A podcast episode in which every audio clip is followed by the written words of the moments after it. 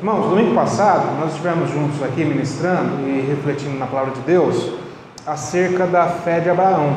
Nós vimos que Abraão, ele não nasceu sendo reconhecido como pai da fé, mas ele morreu sendo reconhecido como pai da fé.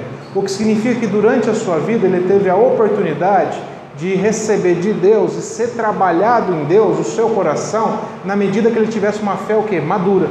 Da mesma forma que eu e você temos a oportunidade de sermos trabalhados por Deus durante a nossa vida, para que a nossa fé também que amadureça e que nós possamos ter uma fé madura diante do Senhor, que possa suportar as circunstâncias que nos cercam, mesmo quando elas são boas e mesmo quando elas são desagradáveis e más. Mesmo quando o dia mal bate na nossa porta, uma fé madura faz com que a gente passe por esses momentos como filhos do Senhor que não se abalam. É como o Salmo que diz: os, os filhos de Deus são como os montes de Sião que não se abalam, mas permanecem para sempre. O que é que nos permite não se abalar, mas permanecermos? É uma fé madura no Senhor. E hoje nós vamos dar sequência e vem Abraão, o resultado de um homem, de uma mulher, de uma pessoa que tem uma fé madura, que tem uma fé amadurecida, uma pessoa que rompe com essa superficialidade dessa fé que só serve quando as coisas estão bom, boas e agradáveis. Então, uma pessoa que tem uma fé que está sendo amadurecida, preste atenção nisso. Nós não somos perfeitos, mas nós estamos num processo de aperfeiçoamento.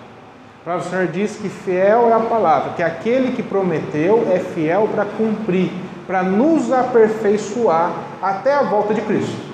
Então, nós estamos nesse processo de aperfeiçoamento, o que implica que nós temos que abrir os nossos corações para que Deus possa aperfeiçoar também a nossa fé e nós possamos ter uma fé madura. Tendo uma fé madura, a gente passa a praticar algumas coisas, como Abraão praticava, e nós vamos ver isso hoje.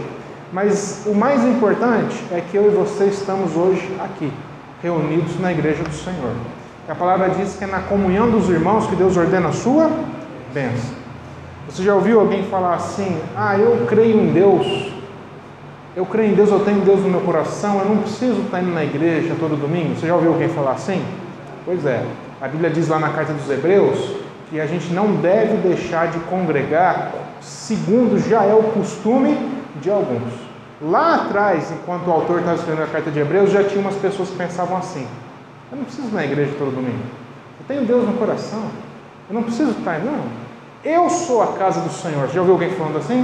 O que a Bíblia diz lá em Coríntios? Não sabeis que vós sois casa de Deus?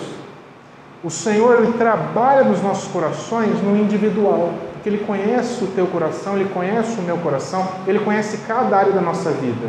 Mas o Senhor habita na coletividade. O Senhor se manifesta na comunhão.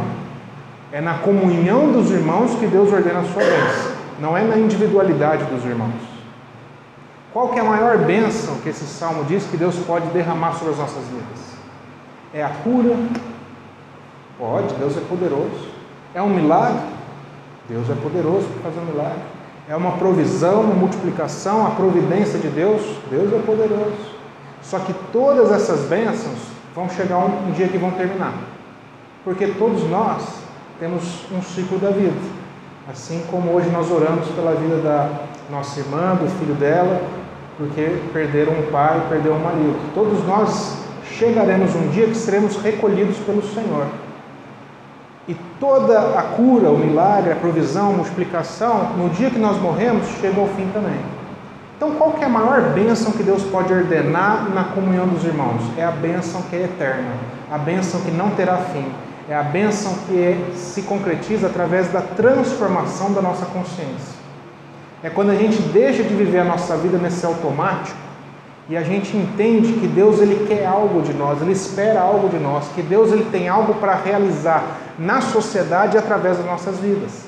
Que Deus ele quer transformar o teu coração, não para que você fique bonitão e a bonitona de Jesus apenas, mas ele quer transformar o teu coração para que você possa ser um canal de transformação no coração de outros. Quem está entendendo isso? Essa é a maior bênção que Deus derrama quando nós estamos reunidos como igreja. Que Ele transforma a nossa consciência, Ele transforma o nosso coração e proporciona que nós possamos enxergar a nossa vida segundo aquilo que Ele enxerga para nós. Eu tenho dito muito à noite que a vontade de Deus é boa, perfeita e agradável. Logo, por consequência, se eu não estou vivendo debaixo da vontade de Deus, eu estou vivendo o quê? O mal, o imperfeito e o desagradável. Então, quando nós estamos em comunhão na igreja do Senhor, o Senhor derrama essa bênção, que é a transformação da nossa consciência, para que a gente esteja alinhado com a visão dele para as nossas vidas. Não com os nossos achismos, não com as minhas convicções, mas com aquilo que Deus tem para nós e tem para nós como igreja do Senhor. Glória a Deus por isso. Bom, nesse sentido, nós somos desafiados a abandonar essa individualidade. Nós somos desafiados a abandonar essa consciência egoísta que surge em função da nossa correria. O nosso dia a dia, a Bíblia diz assim: não vos conformeis com este mundo. Sabe o que Deus está falando? Não deixe este mundo colocar sobre vocês o ritmo dele e ache que isso é normal. Mas nós vamos se conformando com o ritmo de vida que esse mundo traz para nós. E essa correria e esse ativismo que a gente faz parte, que toma conta do nosso dia a dia, a gente vai deixando isso vir, a gente vai se tornando pessoas com uma fé, presta atenção nisso, uma fé egoísta. Porque a minha fé passa apenas a servir os meus propósitos. A fé apenas, passa apenas a atender as minhas carências. Eu utilizo minha fé nas minhas orações para atender apenas o que eu preciso e necessito. Porque eu estou deixando, eu estou me conformando com o ritmo de vida desse mundo. Então o Senhor diz: não vos conformeis com o ritmo de vida desse mundo. Não permita que isso aconteça, porque senão vocês vão ter uma fé egoísta, vocês vão ter uma fé que termine em vocês mesmos, vocês vão ser uma represa. A água vem na represa, o que acontece com a água na represa? Fica parada, ela não tem para onde ir. O Senhor ele não gosta de represa. A Bíblia fala que é o rio, rio de águas vivas. Então, aquilo que vem de Deus nas nossas vidas tem que correr através dos nossos corações e alcançar outras pessoas, outras vidas, transformar outras pessoas através de nós, porque nós somos continuidade desse rio do Senhor. Glória a Deus por isso. Então, nós somos desafiados a abandonar essa fé egoísta e deixar que Deus desenvolva os nossos corações essa fé mais madura, essa fé que o Senhor tem para nós. Entendendo e tendo a consciência que aquilo que eu faço, presta atenção nisso, ou aquilo que eu deixo de fazer tem consequências não só na minha vida, mas na vida das pessoas que estão ao meu redor. As pessoas que Deus tem confiado no meu convívio sofrem, sofrem as consequências daquilo que eu estou fazendo ou daquilo que eu estou deixando de fazer. Nessa consciência, nós vamos ler agora, você pode abrir sua Bíblia, lá em Gênesis capítulo 18, verso 16, nós vamos ver como que Abraão, por ter uma fé que está sendo aperfeiçoada e amadurecida pelo Senhor, ele passa a entender que ele não pode ter uma fé egoísta. Ele passa a entender que tudo aquilo que Deus trabalha na vida dele não é só para ele, é também para o seu próximo, para as pessoas que têm confiado no convívio dele. Então, abre sobre lá em é, Gênesis capítulo 18, verso 16.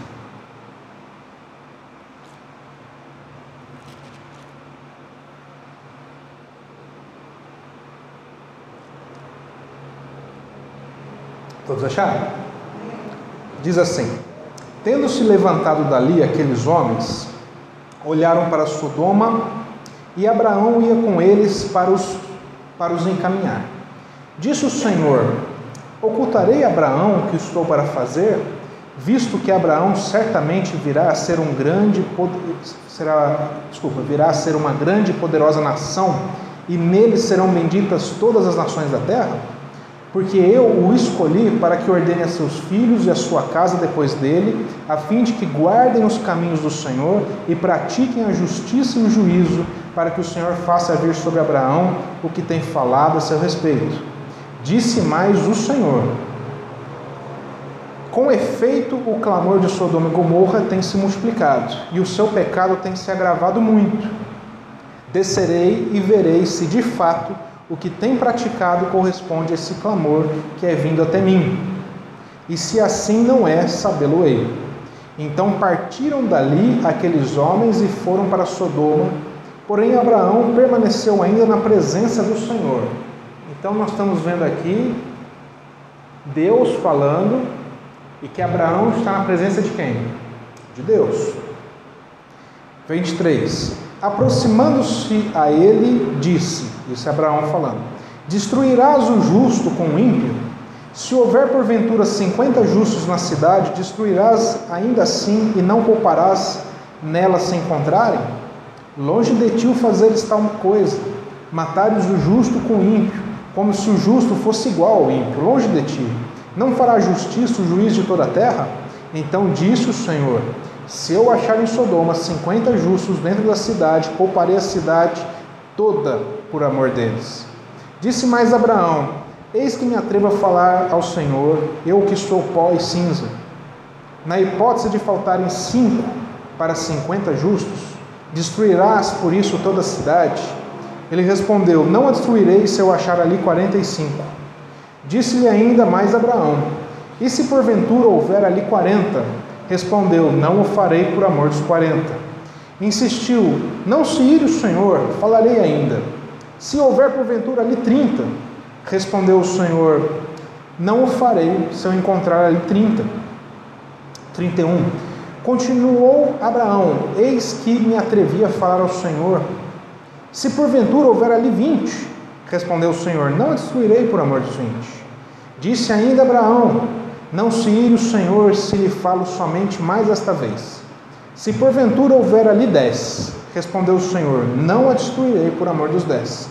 Tendo cessado de falar Abraão, retirou-se o Senhor e Abraão voltou ao seu lugar. O que está acontecendo aqui? Qual é o contexto? O próprio Senhor diz que três supostos homens chegaram até o local que Abraão estava acampado. Na realidade, esses três os supostos homens era Deus em forma humana e dois anjos. E ali eles pararam ali para conversar com Abraão, preste atenção nisso. Eles vieram com um único objetivo na terra: averiguar a situação da cidade de Sodoma e Gomorra. Porém, o Senhor achou por bem fazer um pit stop ali, uma pausa na tenda de Abraão. E aí eu te pergunto: Deus precisava parar na tenda de Abraão? De maneira alguma. Assim como a gente vai ver a caminhada de Jesus nessa terra, vários locais ele não precisava passar, mas ele fez questão de passar. Por exemplo, o encontro de Jesus com Zaqueu. Não era necessário Jesus entrar na cidade e se encontrar com Zaqueu, ele poderia contornar a cidade durante a sua trajetória, mas ele fez questão de entrar na cidade, ele fez questão de ter um encontro com Zaqueu e ele fez questão de transformar a vida de um homem. Da mesma forma, Deus poderia ir direto para Sodoma e Gomorra, mas ele quis parar lá em, na, com Abraão e ter com Abraão. Porque ele estava oportunizando Abraão de fazer algo que hoje eu e você vamos aprender a fazer também. E aí eles param ali um momento e a palavra do Senhor diz que 16: Tendo-se levantado dali, aqueles homens olharam para Sodoma, Sodoma, e Abraão ia com eles para o caminhar. O que aconteceu ali? Aqueles dois anjos foram para Sodoma e Gomorra cumprir o que eles tinham que cumprir a missão. Você sabe da história, houve uma destruição de Sodoma e Gomorra, porque o pecado chegou até os céus. não havia só o pecado, havia ali uma rejeição a Deus muito grande. Havia ali uma consciência declarada de pessoas que rejeitavam o Senhor. Eles não apenas estavam em pecado, como eu e você às vezes podemos pecar mas nós nos arrependemos, mas aquelas pessoas escolheram viver em pecado deliberadamente, elas escolheram abandonar o Senhor. De forma que a gente sabe muito bem que um dia esse mundo vai ser fechado para balanço, que Jesus Cristo vai voltar e vai arrebatar a sua igreja. E a palavra do Senhor diz que o que está destinado para as pessoas que rejeitam o Senhor é juízo, da mesma forma que Sodoma e Gomorra. Então esses anjos eles foram para Sodoma e Gomorra para cumprir o juízo e o Senhor, Deus, ficou ali com Abraão. Eu te pergunto, Deus precisava ficar com Abraão? Não, ele podia ter ido também. Mas ele ficou ali com Abraão e Abraão vira, vira para o Senhor e diz: Senhor, aquela cidade ali Sodoma e Gomorra, eu sei que o Senhor vai destruir ela. Penso eu que ele pensou comigo. Eu até concordo, que o povinho miserável. Só que, Senhor, se tiver 50 justos lá, o Senhor vai destruir os justos? Senhor, não vou destruir.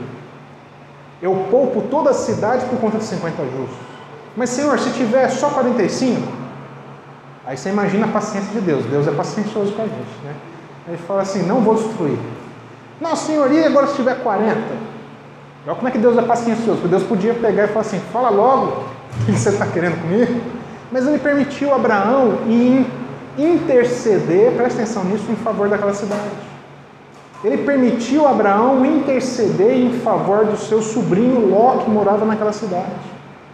E o Senhor vai permitindo, ele sabia exatamente o que Abraão queria dizer, ele sabia exatamente o objetivo de Abraão, e Deus vai permitindo que Abraão vá intercedendo em favor de Ló e da sua família.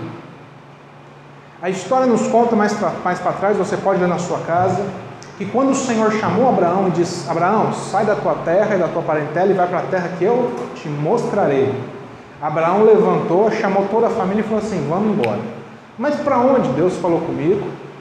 Mas qual é a segurança? Não, eu tenho fé. A gente aprendeu que fé é a certeza, a convicção, que dentro da fé não há possibilidade de ter dúvidas. Deus ele fala para a terra que eu te mostrarei. O Senhor não estava mostrando para Abraão naquele momento, mas pela fé Abraão ouviu e obedeceu. Só que Abraão, a palavra do Senhor diz que ele olhou para Ló, o seu sobrinho, e o seu sobrinho não tinha perdido o pai. E ele fala assim: Nossa, eu gosto tanto desse menino, sou referência para a vida dele. Ele é como meu filho, que Abraão e Sara ainda não tinham filhos.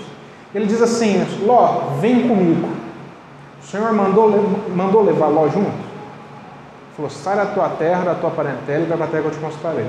Aí, igual eu e você, que muitas vezes somos precipitados, impulsivos, que às vezes nós temos essas ideias de, né, de sapo, que não tem para onde ir.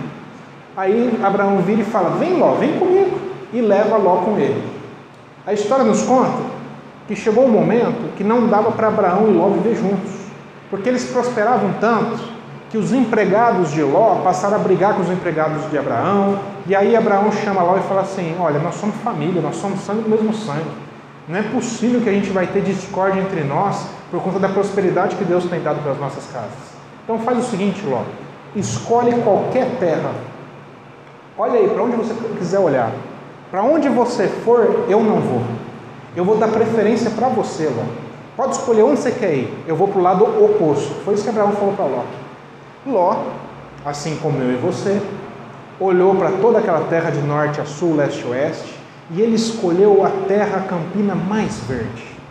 Ele escolheu aquela terra que parecia ser a melhor. A Bíblia enfatiza isso, que Ló escolheu o que era melhor. Ao invés de Ló virar para Abraão e falar assim, ó, aquela terra ali parece ser a melhor, vai lá, Abraão. Não, Ló foi lá e falou assim, ó, aquela terra ali parece ser a melhor, vou eu para lá.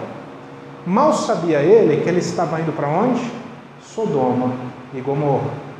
A palavra do Senhor diz lá em Provérbios 14 que há caminhos que aos olhos dos homens parecem ser bons, mas o fim desses caminhos são caminhos de morte. Quantas vezes nós não achamos que estamos fazendo a escolha certa? Quantas vezes, por conta daquilo que os nossos olhos alcançam, a gente está tomando algumas decisões nas nossas vidas sem consultar o Senhor? E por conta da aparência dos nossos olhos, nós acabamos saindo da vontade de Deus. Se a vontade de Deus é boa, perfeita e agradável, eu acabo vivendo aquilo que é o mal, o imperfeito e o desagradável na minha vida. Para o Senhor diz lá em Isaías: ai daqueles que se acham sábios, dos que pensam saber tudo. Ló olhou para aquelas terras e falou assim: está tudo certo, eu já fiz todo o meu planejamento de vida. Ali eu vou acampar, ali eu vou viver, ali eu vou ter minha família, ali eu vou prosperar. Mal sabia ele que ali seria totalmente destruído. Que aquilo que parecia tão bonito aos olhos, tão atraente, viraria pó e cinza por conta dos pecados daquelas cidades. Nós somos desafiados a não tomar decisões precipitadas em nossas vidas. Nós somos desafiados a orar antes, a jejuar antes, a ler a palavra do Senhor, a buscar a Deus, para que a gente não haja como Ló. Mas o fato é que Ló foi parar lá em Sodoma e Gomorra. E quando o Senhor vem e diz: Vou destruir Sodoma e Gomorra, o Senhor ele para antes lá na tenda de Abraão, porque ele estava oportunizando Abraão a exercer uma, uma, uma, um fruto da fé, chamada intercessão. E Abraão, sabendo que haveria destruição em Sodoma e Gomorra, ele começa a interceder em favor de Ló, do seu sobrinho. Ele começa a interceder e fala: Senhor, como quem diz, eu tenho ali um sobrinho, tem ali uma pessoa que eu amo, tem ali uma pessoa que o Senhor confiou na minha convivência. Eu não posso abandonar ele, Senhor. Eu, eu, ele está lá em Sodoma e Gomorra, eu estou aqui, mas eu quero interceder por ele, porque eu sei que as minhas intercessões vão alcançar a vida dele. Senhor, será que aquele que é justo, que está no meio do ímpio, o Senhor vai trazer a mesma destruição, o mesmo juízo sobre eles, Senhor? Deus responde: Abraão, não vou fazer o mesmo juízo sobre os dois. O fato é que o Senhor não encontrou dez justos naquela cidade e por isso a destruiu. Mas o Senhor deu ordem aos seus dois anjos, dizendo: livrem Ló e sua família da destruição. Por que, que Ló e sua família foram poupados de uma destruição? Porque Abraão intercedeu por eles. O Senhor não quer que nós tenhamos uma fé egoísta. O Senhor não quer que nós tenhamos uma fé que se traduz em orações para os nossos próprios benefícios que se traduz em orações para que as nossas carências sejam sanadas e atendidas por Deus. O Senhor quer que nós possamos ter uma fé que vai além dessa superficialidade e que nós possamos orar ao Senhor e interceder em favor do nosso próximo. A intercessão nada mais é do que uma oração em favor de alguém. A intercessão é tão poderosa porque ela alcança a pessoa que eu não consigo alcançar. Ela alcança o problema que eu não consigo alcançar. Eu posso estar distante da pessoa, mas a minha intercessão alcança essa pessoa. E o Senhor nos convida a nos chamar, a nos levantar como intercessores nessa manhã. Você acha que Deus não sabia da existência de Ló? Sabia. Você acha que Deus não sabia da família de Ló? Sabia. Mas ele, em todo momento, como eu te perguntei, Deus precisava conversar com Abraão? Não precisava, mas Deus oportunizou Abraão a interceder pelas pessoas que a quem Deus confiou o seu convívio. A pergunta que fica é: quais são as pessoas que Deus tem confiado ao teu convívio? Você tem intercedido por essas pessoas? Nós temos uma fé madura que não é egoísta e nós nos levantamos como intercessores de Deus, colunas de oração que intercede pela vida de outras pessoas que Deus tem confiado aos nossos convívios. A intercessão, como eu disse, ela cobre a vida de uma pessoa de oração. Imagina um guarda-chuva. Quando você está num dia de chuva, você abre o guarda-chuva, aquele guarda-chuva ele te protege. Se você tem um guarda-chuva pequeno, ele protege pouco. Se você tem um guarda-chuva maior, ele protege mais. Se você tem um guarda-sol, ele te protege muito. Eu, Bruno, entendo intercessão da mesma maneira. Quando eu estou intercedendo por alguém, eu estou cobrindo a vida dessa pessoa de oração. Eu estou cobrindo a vida dessa pessoa da graça de Deus. Eu estou pedindo o favor de Deus em prol daquela vida. Quantas pessoas não são testemunho vivo de oração e de intercessão de outras pessoas?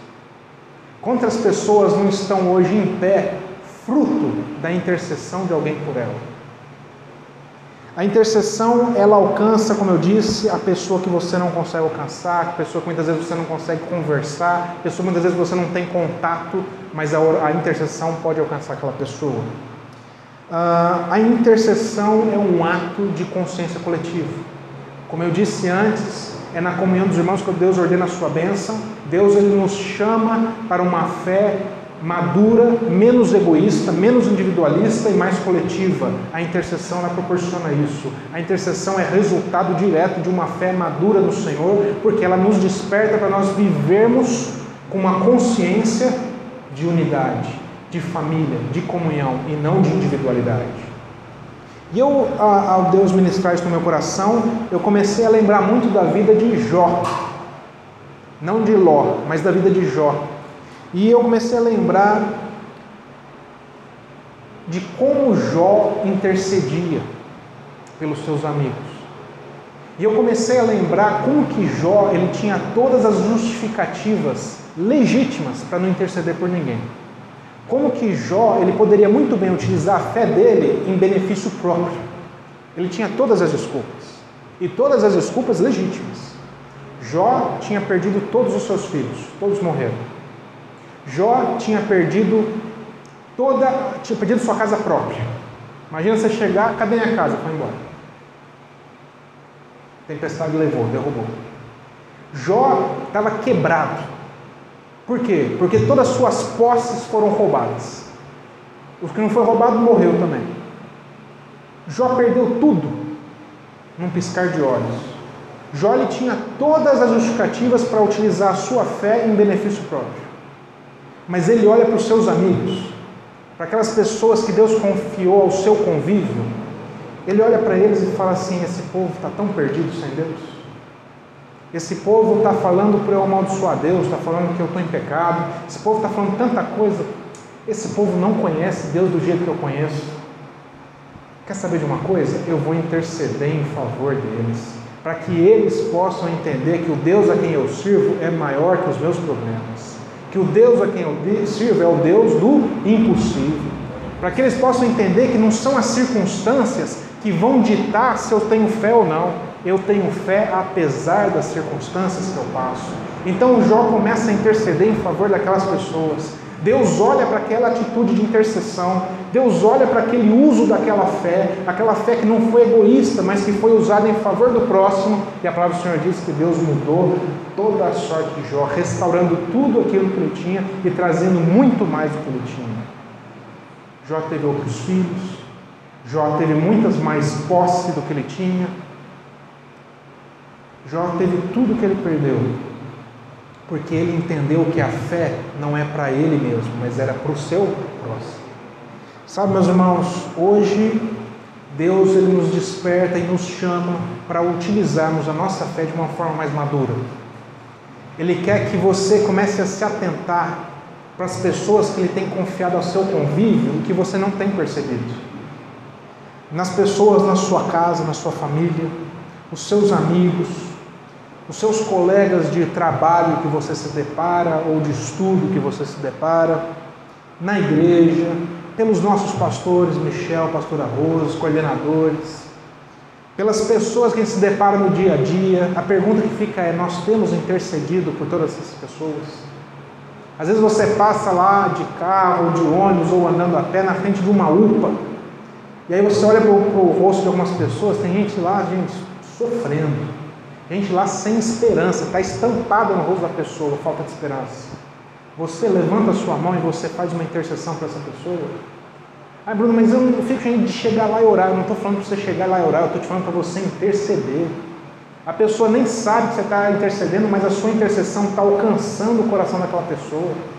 Aquela pessoa pode ter todo o seu dia transformado por conta de uma oração que sai da sua boca. A gente, tem, a gente é desafiado a ter essa consciência de uma fé mais madura, de olhar para onde a gente está e ver pessoas e entender que essas pessoas, Deus está confiando elas naquele momento da nossa vida para que a gente possa interceder por elas. Hoje Jesus ele nos convida, ele faz um convite para que nós nos levantemos como uma igreja que intercede em favor dos próximos, que intercede em favor das pessoas que Deus tem colocado ao nosso convite. Você aceita esse convite? Você entende essa fé do Senhor? Você quer passar a ter uma fé mais madura, menos egoísta, que deixa de orar somente em teu favor e passe a orar em favor do próximo? Pois é, Deus ele está contente com isso. E o que eu quero te dizer é que se Deus ele transformou a vida de Jó por conta que ele entendeu isso, se Deus poupou a vida de Ló e da sua família porque Abraão entendeu isso, eu quero te dizer que Deus pode fazer grandes coisas na tua vida a partir do momento que nós entendemos isso também. Glória a Deus por isso. Quero te convidar a se colocar de pé, ter uma palavra de oração pela tua vida. Curva sua cabeça, feche seus olhos. Deus de amor, Deus de graça, Pai, eu, eu te agradeço pela tua palavra, Pai. Eu te agradeço, Pai, porque o Senhor não desiste de nós, Pai. Porque nós somos a tua igreja, a noiva de Cristo Jesus, Pai. E o Senhor nos ama, e o Senhor também ama todas essas pessoas que estão perdidas no mundo. E o Senhor quer alcançar elas, Pai. O Senhor quer transformar o coração delas. Assim como tem tantas áreas das nossas vidas que carecem de uma transformação, que carecem do teu toque. Tem pessoas que o Senhor tem confiado ao nosso convívio que também carecem do toque do Senhor. Mas hoje, como igreja do Senhor, Pai, nós nos levantamos, Pai e nós abrimos os nossos corações para que o Senhor amadureça a nossa fé, para que nós deixemos de ter uma fé egoísta e nós passemos a amar o nosso próximo de verdade, Pai. Que nós passemos a alcançar essas pessoas, Pai, que o Senhor tem colocado no nosso convívio através da intercessão, Pai. Hoje nós entendemos e reconhecemos o nosso papel, nós assumimos esse compromisso, Pai. Nós queremos interceder mais pelas pessoas. Nós queremos que as nossas orações sejam mais frutos de intercessão e menos egoísmo. Nós queremos, Pai, abençoar a vida do nosso próximo. Nós queremos, Pai, alcançar a vida daqueles que têm se perdido. Nós entendemos que isso começa através da intercessão, Pai. Então, Pai, nos desperta, Pai. Desperta a gente como uma igreja, Pai, que ora e que intercede, Pai. Que o Senhor possa mover através das nossas orações, Pai. Derramar o Teu poder, a Tua graça, a Tua virtude. E alcançar vidas, Pai. Transformar vidas, Pai. Pai, tantas pessoas que nós amamos, Pai. E que não vêm à igreja, Pai. Que estão afastadas dos Teus caminhos tantas pessoas que nós amamos e nós sabemos que estão sofrendo, Pai. Mas tudo isso pode ser transformado com o toque do Senhor. Então hoje nós nos levantamos como uma igreja que intercede, uma igreja que ora, uma igreja que alcança os corações através das nossas orações. Abençoa o teu povo, Pai. Guarda-nos, Pai, de todo mal, consola os nossos corações, nos fortalece nas nossas fraquezas, Pai. Endireita as nossas veredas, Pai, porque nós somos a tua igreja, amada pelo Senhor. É a nossa oração em nome de Cristo Jesus. Quem concorda, diga amém. Amém. Você pode dar uma salva de palmas para Jesus?